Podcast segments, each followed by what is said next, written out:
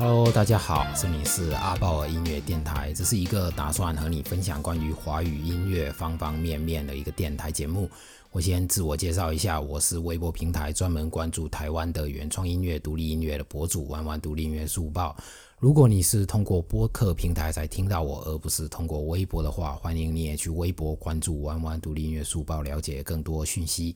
第一期节目呢，我要跟大家聊一下音乐行业那些跟钱有关的话题。原因是上个星期有一支名叫“失眠星球”频道的台湾乐队，他在脸书上抱怨自己投入了很多金钱跟时间，做了一张专辑出来，也办了演出，可是没有得到应有的关注，成员们都纷纷背上了数万的债务。他们在脸书上晒出了很多这方面的开销，让网友知道了原来一支动画 NV 可能会花掉人民币两万块，拍组宣传照可能又要花掉三四千块钱，然后请设计师画专辑封面又是多少钱这样子。后来呢，我有跟网友介绍一些音乐行业跟钱有关的情况，大家会比较感兴趣，那么我就干脆专门录一集电台跟大家介绍一下。节目中等下提到的金额数字呢，都是来自媒体的公开报道或者音乐人的公开发文，绝对不是我自己杜撰或者爆料的。我只是把这些资料进行收集整理，然后跟大家呈现这样子。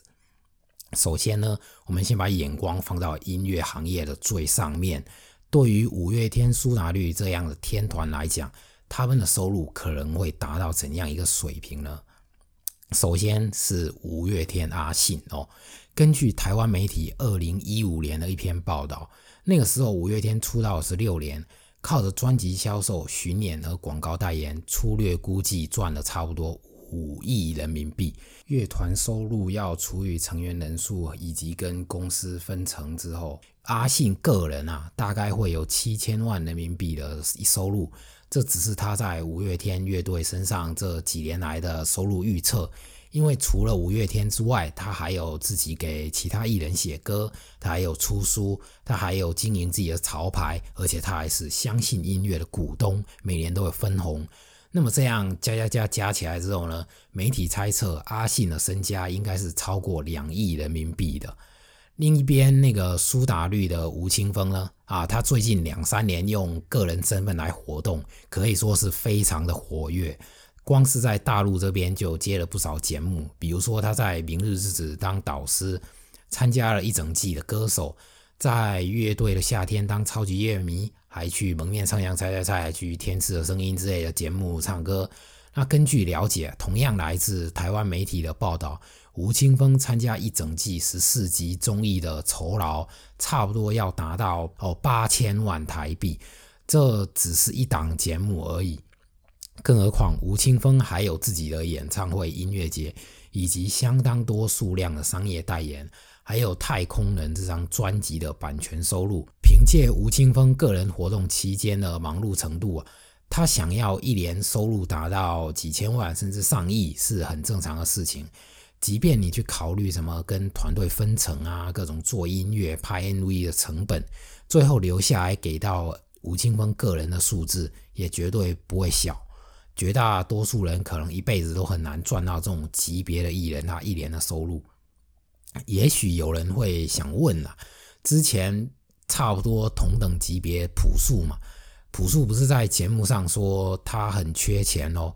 但是你要知道，他们这种级别艺人，他眼中的缺钱，跟普通人眼里的缺钱是两回事。他们眼中的缺钱，可能是指下一个项目要花掉几百万，但是他手头有点紧，现金收转需要时间，因为钱可能都拿去投资了，或者在不动产上面。那普通的老百姓呢，他的缺钱可能是要担心下一个季度他几千块的房租该怎么办，这就完全两个概念，两个世界了。除了五月天阿信跟苏打绿吴青峰之外，也可以看一下台湾媒体他统计了二零一九年台湾艺人的收入榜单。根据他们的数据啊，去年的收入冠军是王力宏，因为他去年有巡演，又在中国好声音做那个导师。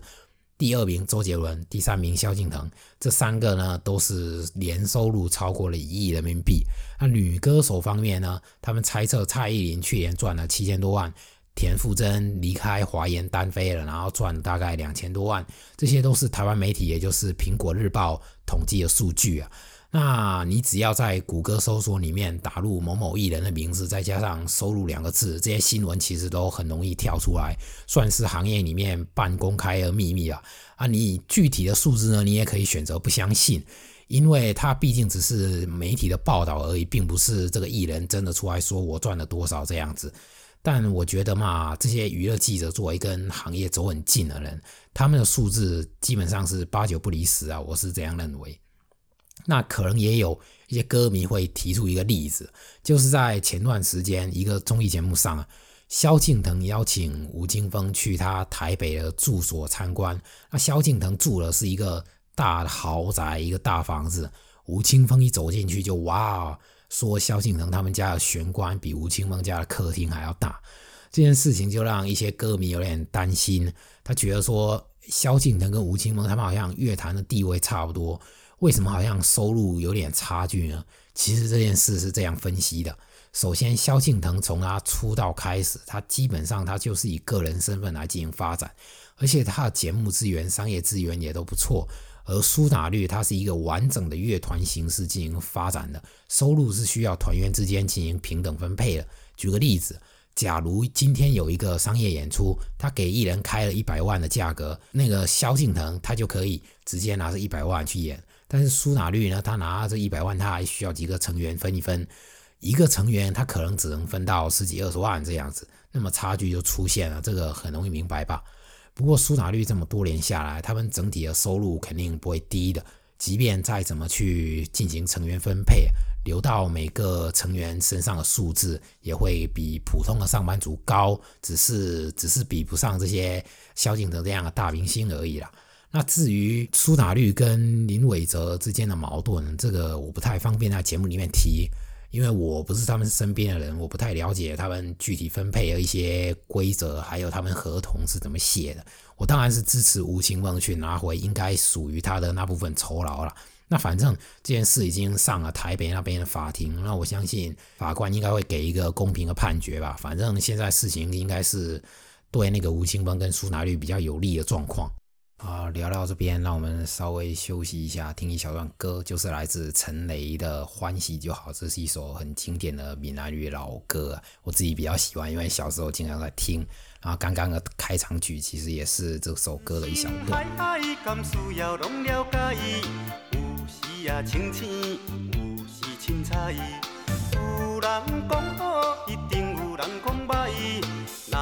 想遐多，咱生活较自在。规工嫌车无够拍，嫌厝无够大，嫌菜煮了无好食，嫌某想歹看。驶着好车行人头，大厝歹摒扫，食甲想好，惊细仔狗，水某会跟人走。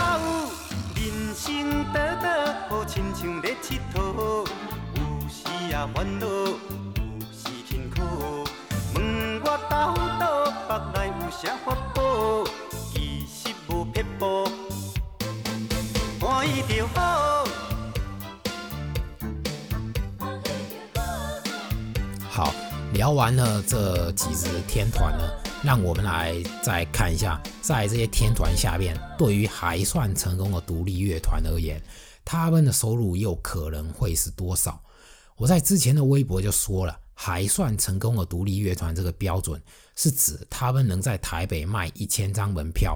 音乐上的收入达到了允许他们全职做音乐的状态。结果评论里面有一些五月天跟苏打绿的粉丝跳出来说话，我真的蛮无语了。这两个乐团在台北能卖几万张门票，OK，不是一千张，完全不是我那条微博讨论的范围。啊，可能有些观众他会不清楚，在台北卖一千张门票是怎样的级别。那我换一个城市啊，这就差不多于是在上海办个专场，最少能卖五六百张门票的台湾乐团，这样就清楚很多了吧？只要你经常看演出，那么对观众人数这件事情呢，都会有一个大致的观察哦。假如这个乐团一年在大陆做十五场巡演，其中上海场卖了五百张门票。每张预售一百二人民币，扣掉了场地的分成，一般是三七分成了。乐队拿大头，乐队呢就可能会拿到四万块钱。像上海这种票房能量的城市，还有北京、广州、深圳、杭州，加上上海，一共五个城市，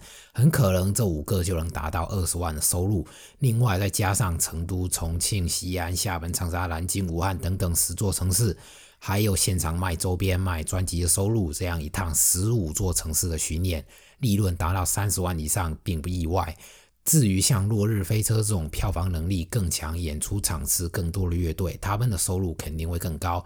像这样一个级别的乐团呢，他们的收入主要分为三块：演出收入、版权收入、商业合作收入。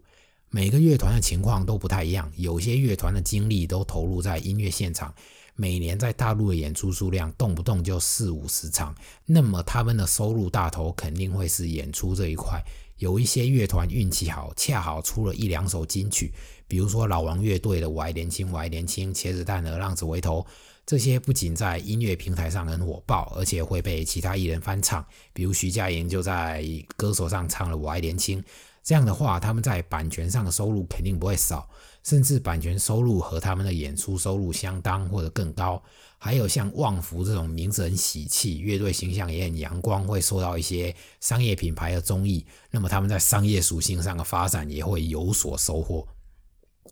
这个级别的乐团呢，年收入超过百万是很合理的。有些运气比较好或者比较努力一点，年收入达到两三百万也不是没有了。绝大多数那些时常出现在各种音乐节阵容里的乐队，收入都比北上广的白领要好得多，因为他们演一个音乐节出场费就已经跟一个正常白领的年收入差不多了。你可以去查一下上海市的平均收入，你就大概知道这是一个怎样范围。可能有些人会说啊，乐队的收入也要几个成员分，是不是？没错，但一个乐队也不可能一年只演一个音乐节啊。一支乐队一连演四五个音乐节，甚至十几个音乐节，都是很正常的现象。更何况他们还有自己的巡演、版权收入、商业收入等等。有些这个级别的乐团，甚至还在拿台湾政府的补助。前段时间有个新闻就说，中国有六亿人口，月收入不足一千块。那么像这样一群还成功的乐队呢，他们的生活其实已经比绝大多数人的普通人过得要好了。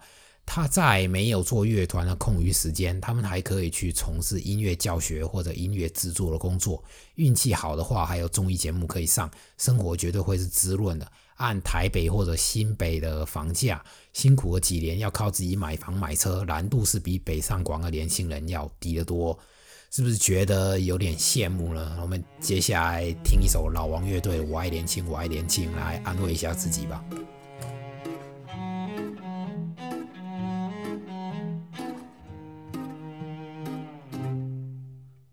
这个世界里寻找着你的梦想，你问我梦想在哪里？我还年轻，我还年轻。他们都说我们把理想都忘在在那轻狂的日子里。我不哭泣，我不逃避。给我一瓶酒，再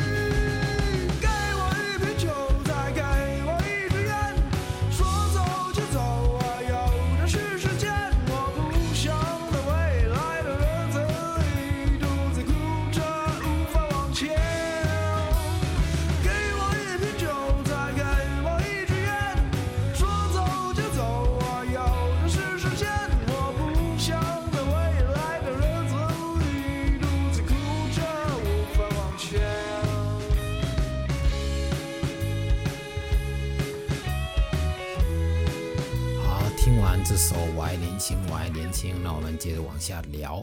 可能有些人会觉得，根据我上面的介绍，好像现在整个音乐行业的市场状况看起来还不错。那么在这种情况下，为什么还会有失眠星球频道这种做音乐结果赔了好几万的人呢？其实是因为音乐行业是一个站在塔尖上的人赚最多的行业。也是一个金字塔的结构，最上面百分之十的人拿走了整个行业百分之九十的收入。对于那些歌迷比较少的乐团，他们在音乐上的收入是基本不可能支撑他们全职做乐队的。比如，如果你在上海办专场，你没办法吸引到两百位观众，那么你在音乐上的收入就可能没办法拿出来讲。啊，对于他们来说呢，音乐只能是副业。他们的正职就跟大家一样，都是城市里面的打工族，还需要靠一份工作去养他们的音乐梦想。这一群乐团的生活可能会比较困难。同样是在大陆进行了十五座城市巡演，有的乐团能赚三四十万，有的乐团反而一分钱不赚还赔本。我还是那句话，在任何一个行业，只要你做到顶流。那么你的收入绝对会是下边那些沉默的大多数难以想象的。我讲一下大陆这边乐团的情况好了。在去年乐队的夏天开播之前，像痛仰、新裤子这样本来人气就已经很高的头部乐队，内地乐队中的顶流，他们演一场音乐节出场费就已经达到了四五十万。这不是我说的，这是摩登天空的老板沈黎辉他在一个采访里面自己透露的。而且像这样的头部乐队，他们一连演个十几二十场音乐节是非常正常的。再加上自己的巡演等等七七八八的收入，整体的数字绝对会是那些还在为卖票发愁的小乐队难以想象的。而且这个只是乐乐队的夏天开播之前的数字，乐队的夏天开播之后，新裤子多了多少个商业代言演出邀约，大家有观察的话，心里都有数。做乐队某种程度上也是一种投资，你会有一定的几率可以成名发大财，也会有更大的几率，即便你投入了大量的金钱跟时间，还是只能选择把乐队当做业余爱好，无法支撑起所谓的音乐梦想。这个很残酷，不止音乐行业是这样，其实所有的行业也都是这样。接下来让我们再听一下伍佰的《钢铁男子》，再安慰一下自己吧。钢铁男子。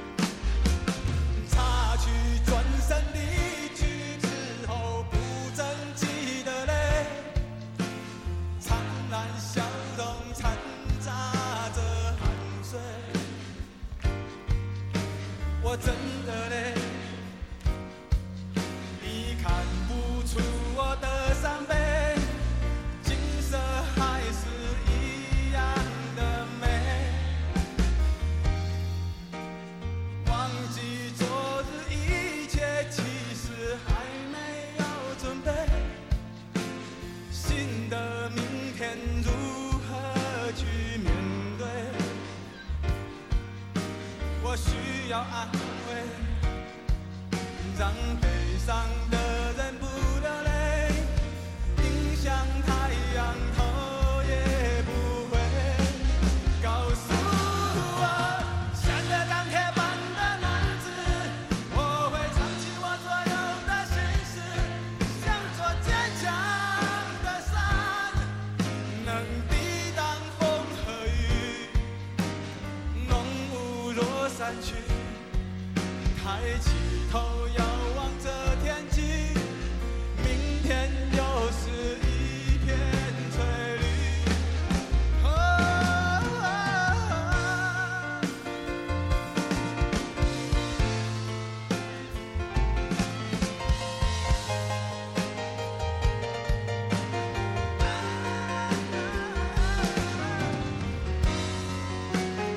现在呢，我们把关注的眼光从独立乐团转移到主流工业市场里面，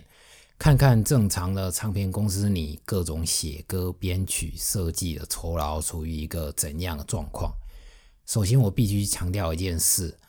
这个时代随互联网跟各种软件的诞生，创作音乐的门槛已经很低了，所以很多技能的价格其实它波动性是比较大的。比如写歌词这件事情，有些歌词你可能开价两三百块钱，作者就愿意卖给你；有些歌词你开价好几万，作者也不一定愿意卖给你。这是需要具体情况具体分析，我只能提供一些比较笼统的数据了。首先是作词作曲啊，目前那些给唱片公司公告的正规军，差不多一首歌的词曲是按四千块钱起步计算的。再加上后续正式发行后的版权分成等等，这个是比较普通的价格啦。对于像什么黄伟文啊、葛大为这种比较知名的作词人，他们的价格肯定是比这个高一点的。高质量的词曲都是用万为单位，还有编曲的价格，目前大概是一万一首起步。也有一些知名度比较小的音乐人，在编曲上开价会比较低，可能几千块钱一首歌之类的。但行业里面比较有质量、经常做编曲的专业编曲人，大部分都是一万起步。这样的话，做一整张专辑首歌的编曲，可能就要十万了。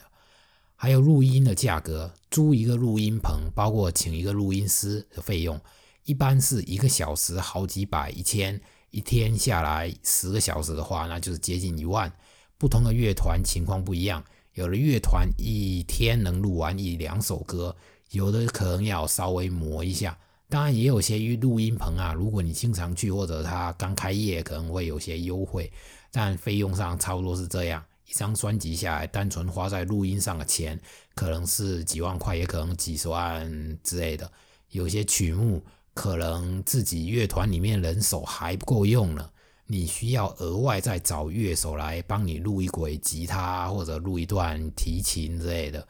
这样的乐手参加录制也是需要费用的，一般是一千到三四千一首歌啦，看你请什么级别的乐手喽。包括歌曲的和声也是差不多这样。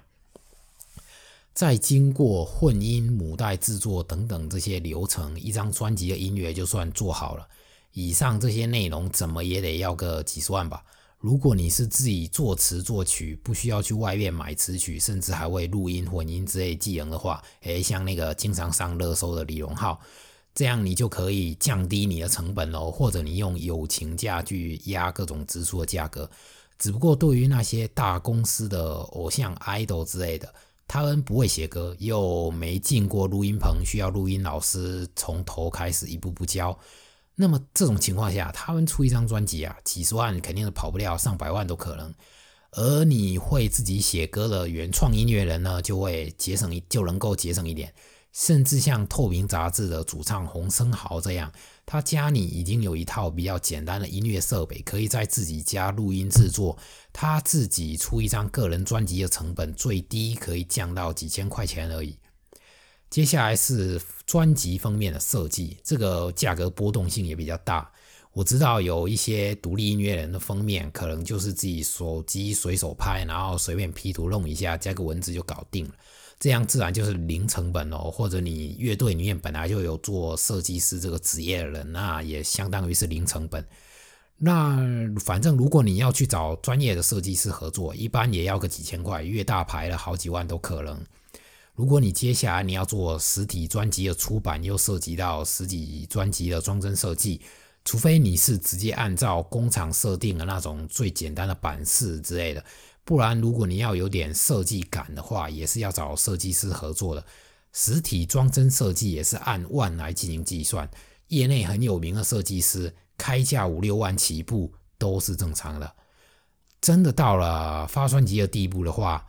除了什么设计专辑之类的，你可能还会拍考虑拍个 NV，NV 的价格波动性也比较大。自己手机拍摄、自己剪辑、自己的乐团成员当演员，这样又是零成本。那一般情况下呢，你请个专业的摄影团队，请个专业的演员来拍摄，请个导演，请个什么巴拉巴拉的，又要做点特效，很容易一支 NV 的成本就达到几十万。当然，独立音乐人同样可以通过友情价等等手段降低整个 NV 的成本，台湾的郑怡蓉就曾经在他采访里面透露，按照行业标准啊，啊，本来他一支 MV 的成本需要二十万台币，也就是五万人民币。然后他和演员之类都谈了友情价，所以最后成本只有两万人民币，可以说是非常节省了。以上这些就是一张专辑可能产生的各种开销，反过来也就是参与这张专辑的词曲作者、编曲人、录音师、设计师等等可能得到的收益。我还有漏了一些部分，比如说专辑的企划、文案、专辑的宣传营销费用等等，这些价格的波动性可能会更大。有些专辑的文案可能是歌手自己写的，甚至压根没有宣传的费用呢，它又是个零，我就不再具体展开了。我之前在微博已经举过例子，一支新的乐团在起步阶段，如果按照工业标准去发张专辑，做小规模训练，可能成本就已经达到了二十万人民币。当然这是保守估计，实际上三十万、四十万、五十万都完全有可能。再之后就要看市场的反应，才能判断能不能扭亏为盈。成功的乐队，比如说一炮而红的草东啊，还有什么告五人、茄子蛋、老王、田约翰、椅子乐团什么的，情况也都还不错了。这个时代做乐队或者说从事音乐的幕后制作，已经是一条还不错的职业发展道路。当然，前提是没有疫情的影响，而且你的乐队也有足够的人气。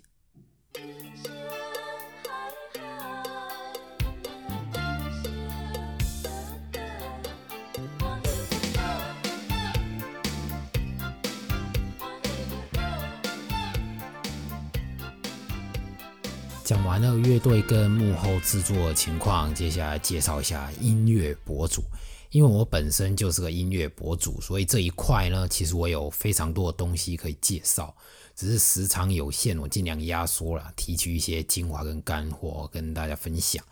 首先，在音乐博主这个领域啊，有的人年收入是用百万这个单位进行计算，也有非常多的人，包括我自己，连全职做自媒体都是个奢望。做音乐博主纯粹是业余爱好，关注我的长期用户应该也看得出来，我一年到头的广告啊、推广数量其实很容易数清楚，因为真的不多。音乐博主这一块呢，微博上最有名、粉丝最多了，肯定是那个名称只有两个字的账号，我又不说具体名字啊，反正你常玩微博的话，肯定知道我在说谁。我非常尊重他，因为他不仅文笔很好，而且会主动去推荐一些名不见经传的独立音乐作品，比如九 N 八八，他发过好几次；伤心欲绝啊，告五人，他也都有发过。他的音乐推荐呢，有相当多的一部分都是他主动发的，而不是软文或者推广。这是他跟其他一些知名的音乐博主很大的一个区别啦。像他这样流量在微博算顶流的博主啊。一条微博的费用肯定是用万作为单位的，可能一些音乐类的软文、长期客户什么的会有一些折扣，但那些商业硬广基本上是不会。按照他现在每个月十几二十条推广来计算的话，年收入肯定是百万这个级别的。我觉得以他的流量来说，这份酬劳是他应得的，因为整个微博音乐博主的领域几乎没有第二个人能超过他，他的真实粉丝数量是遥遥领先的。而且据我所知，他接广告是需要自己也欣赏对方的音乐，如果他不喜欢对方的音乐，那么再多钱他也不会接。这是他和其他博主很大的一个不同，因为有一个选秀出身的很有名的内地男歌手，名字也是两个字。最近这几年呢，一直被吹捧为什么现场之王，现场唱功很厉害，多次想在他这边收买他，结果都被他拒绝了。那么，在这位最知名的博主下边呢，就是其他各种各样的音乐号，有的是乐评人，有的是视频搬运号，有的也被叫做营销号，有的是演出爆料号啊、八卦爆料号什么的，各种各样。这里面有相当多的一部分是可以全职靠微博为生，而且活得也相当不错。他们的收入是略高于正常北上广白领的水平啊。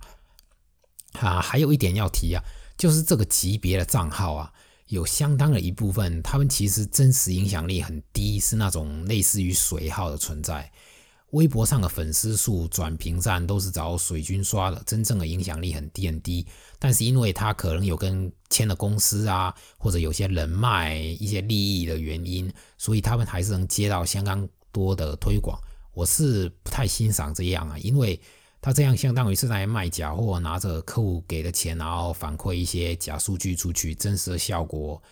呃，很难一说。我是建议很多公司负责投放的媒介人员，其实要提高一下判断力，不要再一直投放这种账号，因为这个真的是浪费钱的事情，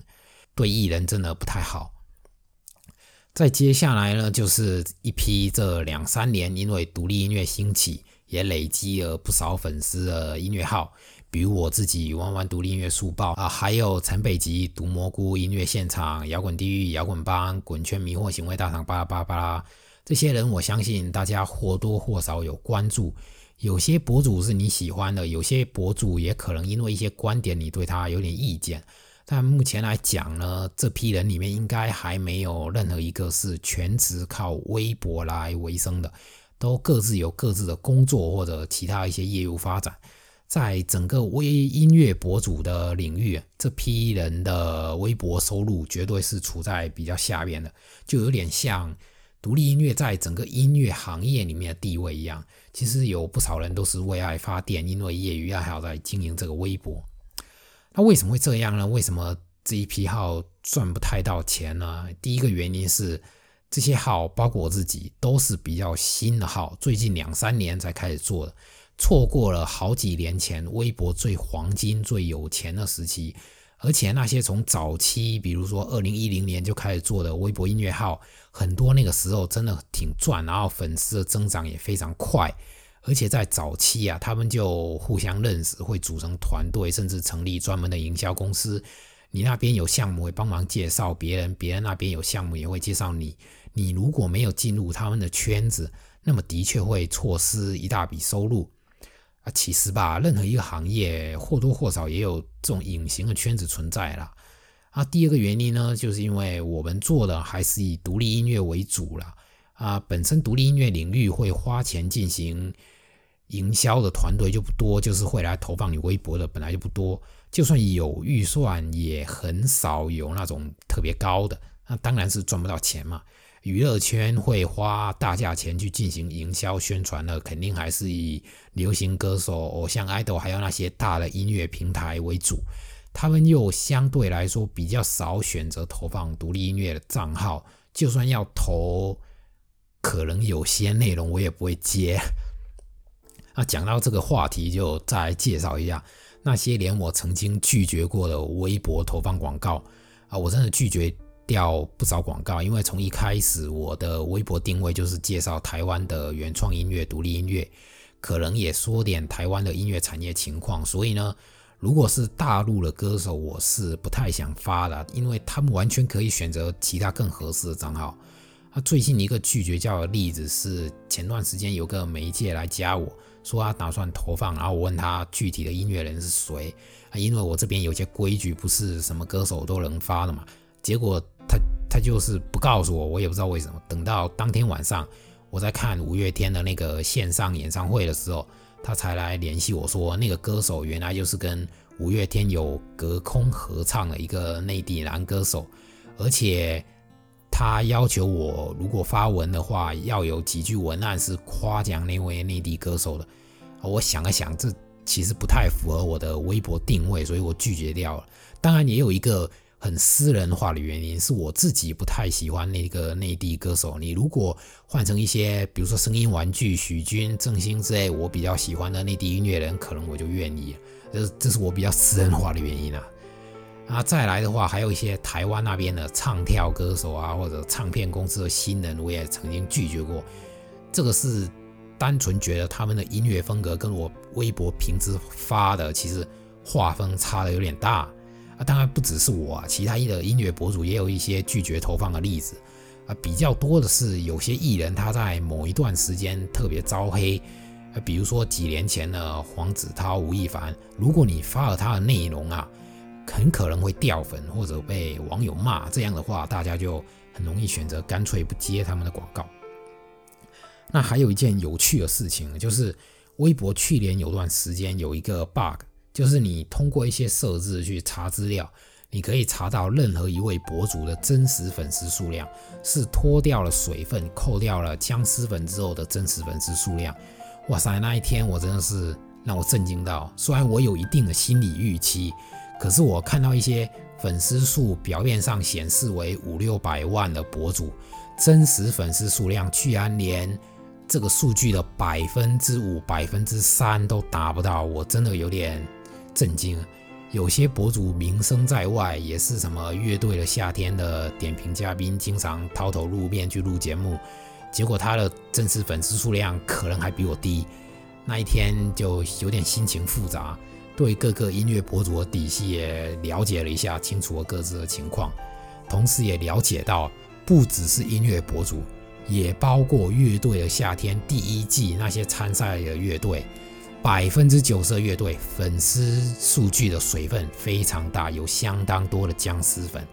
我本来以为这只是流行歌手、偶像 idol 会去做的一些操作，没想到独立音乐这一块也已经严重到这种地步，我就觉得蛮惊讶。说真的，顺便打个广告，如果正在听节目的你是音乐行业相关的媒介，或者你有投放的需求、营销需求的公司音乐人，欢迎微博私信联系我，我可以免费做咨询。有预算的话，任何业务都可以谈。我无法保证让音乐人一夜爆红，但我会尽量让你少花点冤枉钱。这样。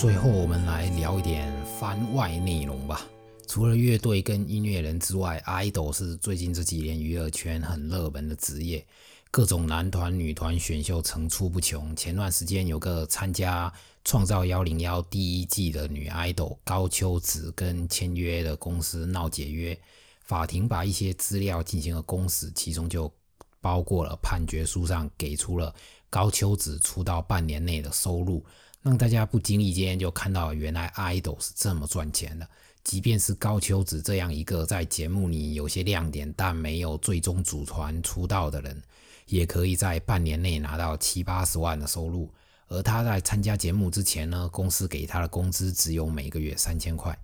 高秋子的收入由哪些部分组成呢？判决书写得很清楚哦。包括录制一集综艺出场费是十万，参加一场带货直播出场费是十几二十万，一个线下几首歌的商演出场费是十来万，参加一整季十二集的综艺担任常驻嘉宾合同签了八十万，还有入驻某个短视频 APP 签了六十条短视频发布的合同，一共六十万，相当于每发一条短视频他就能收到一万块钱。所有的这些钱公司会进行分成。最终落在高秋子口袋里面呢，差不多是税前七十几万，这只用了半年的时间，还不包括高秋子可能私下有一些活动之类的，也是因为这些私下层面的一些事情，获取一些别的原因，所以他和公司在闹解约，然后一个不小心判决书把这些内容都抖给大家知道了。这事情曝光之后呢，很多网友都在感慨，原来这种级别的小爱豆都这么赚。只要有一点名气，收入就远超普通的上班族。这的确就是现在的情况，也是为什么那么多年轻人想方设法要挤进男团、女团选秀节目。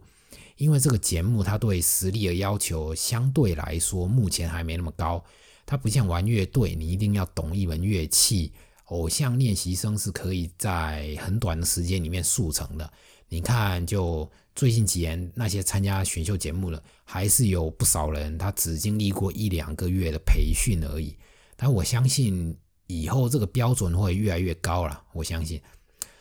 啊，本期节目到这边就差不多结束了。哎，我觉得原来一个人对着麦克风自言自语接近一小时是这么累的一件事情。也不知道这个电台第二期该做点什么选题。感谢大家包容我的福建口音，还有不太标准的普通话。呃，如果你有任何意见，请告诉我，微博评论或者微博私信都可以。呃，对于第一期节目有任何疑问也可以提。那就先这样喽，拜拜！有机会的话，下期再见。记得保持关注我的微博“弯弯独立音乐书报”，拜拜。